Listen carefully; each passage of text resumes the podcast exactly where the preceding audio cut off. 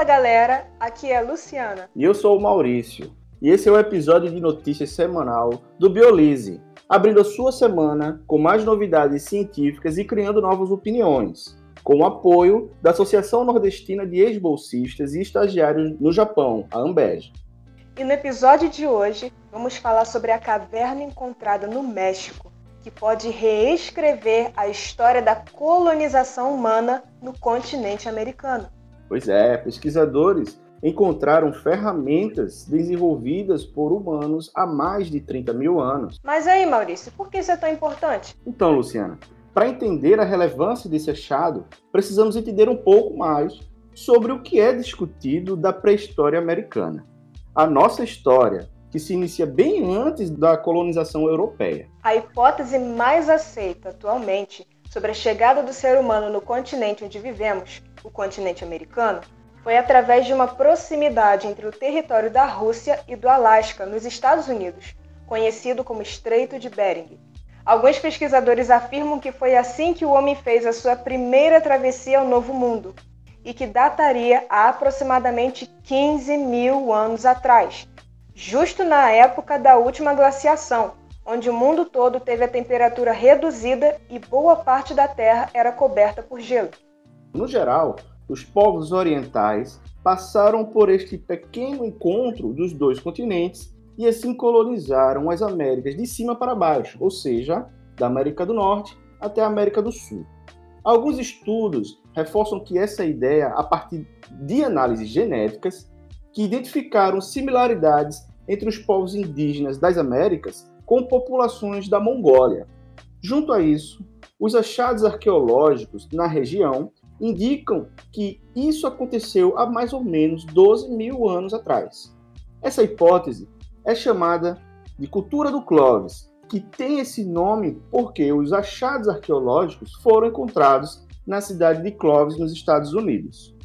Uma coisa que temos que entender é que essas datações arqueológicas são feitas através da análise do carbono 14. Parece até questão do Enem, hein? Não se desespere. O carbono 14 é produzido na atmosfera da Terra, tá certo? Numa reação entre os raios cósmicos e o nitrogênio, que o transformam em carbono 14.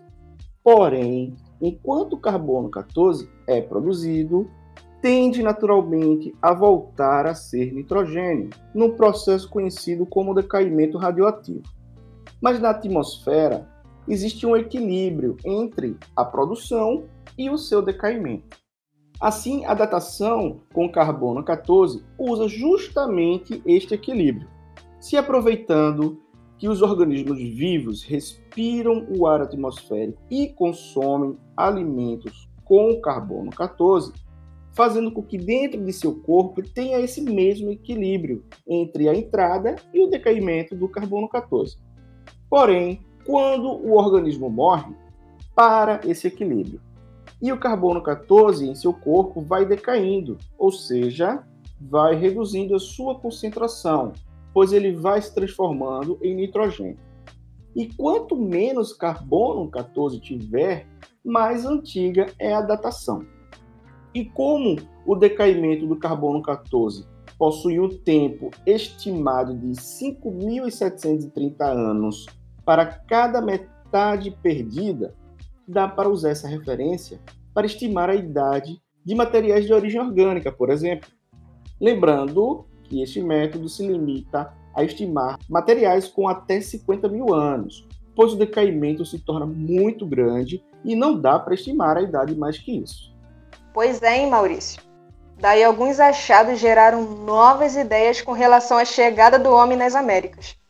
Acreditam que povos da Oceania fizeram navegação de ilha em ilha até chegar ao Novo Mundo. E, junto a isso, alguns achados arqueológicos no Chile foram datados com pelo menos 14 mil anos. E se perceberem, essa datação indica que a chegada do homem nas Américas já tinha ocorrido um pouco antes da utilização da passagem do Estreito de Bering. E essas características dos itens encontrados, ou seja, as suas morfologias, também indicam que esses povos tinham mais semelhança com populações da África do que com povos asiáticos. Esses itens que falamos é, geralmente são ossos e ferramentas utilizadas nesse período pré-histórico, tá certo? Inclusive, Luciana, no Brasil também temos itens da mesma linhagem africana.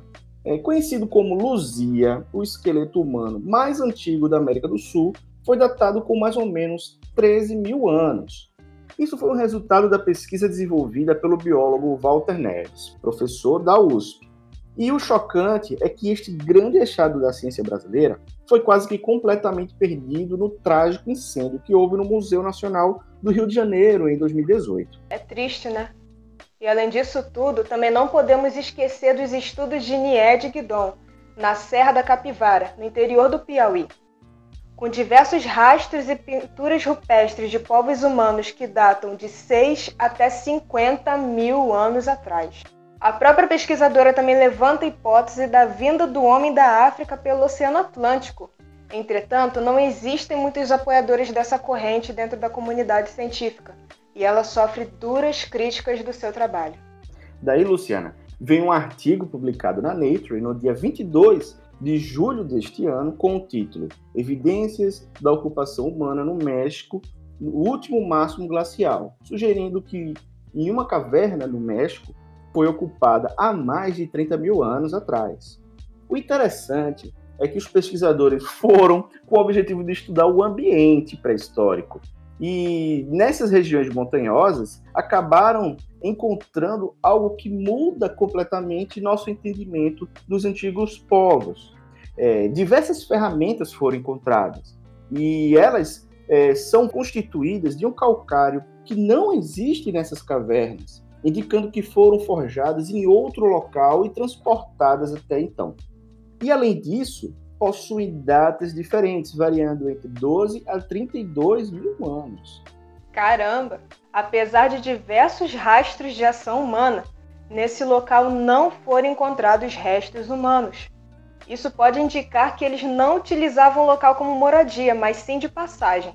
Até porque nesse período as populações humanas eram nômades e caçadores-coletores, sempre mudando de lugar para dormir e se alimentar, vivendo da caça e da coleta de plantas silvestres. Além disso tudo, os pesquisadores conseguiram entender melhor o ambiente daquela época usando sedimentos e vestígios de pólen de plantas antigas. Isso indicava que o local já foi um ambiente verde e fresco, diferente do que é hoje um grande deserto. Em um ponto bem profundo dessa escavação, encontraram vestígios do pinheiro do Oregon, uma planta encontrada na costa dos Estados Unidos, que então não é mais encontrada no México. E uma peculiaridade dessa pesquisa foi que levou mais de 10 anos para ser concluída até essa publicação. Isso porque os pesquisadores precisavam da ajuda policial para realizar as escavações no local, que é dominada por cartéis mexicanos. Isso colocava a equipe em risco constantemente, precisando de monitoramentos policiais para que a integridade física dos pesquisadores e dos achados fosse mantida. Pois é.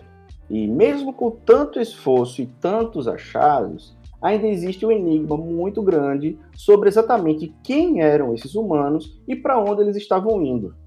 Como não tinha restos humanos e ainda estão analisando possíveis rastros de DNA humano, é, não foi possível saber a etnia desses povos que visitaram a região. E por fim, o estudo só gerou mais dúvida. E assim como toda ciência, gerando mais perguntas do que respostas.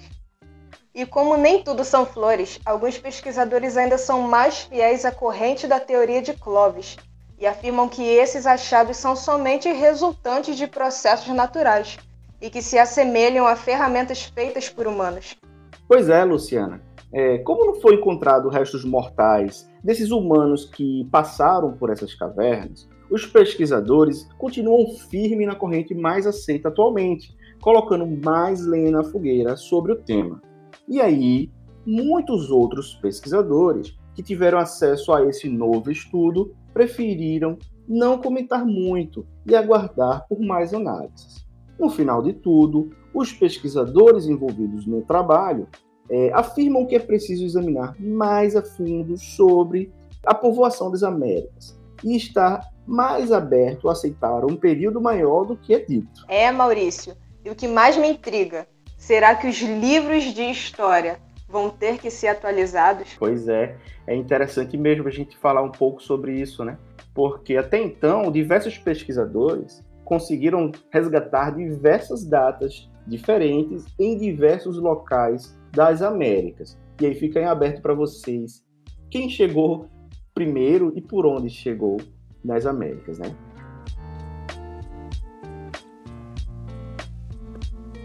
É isso aí, galera. Espero que vocês tenham gostado da notícia que trouxemos para vocês. Sigam aí nosso podcast é, e se vocês gostaram, compartilhem com seus amigos e logo, logo teremos mais e mais notícias para vocês. Toda semana traremos novos artigos bem polêmicos, todas as segundas-feiras, para iniciar a semana com uma nova opinião.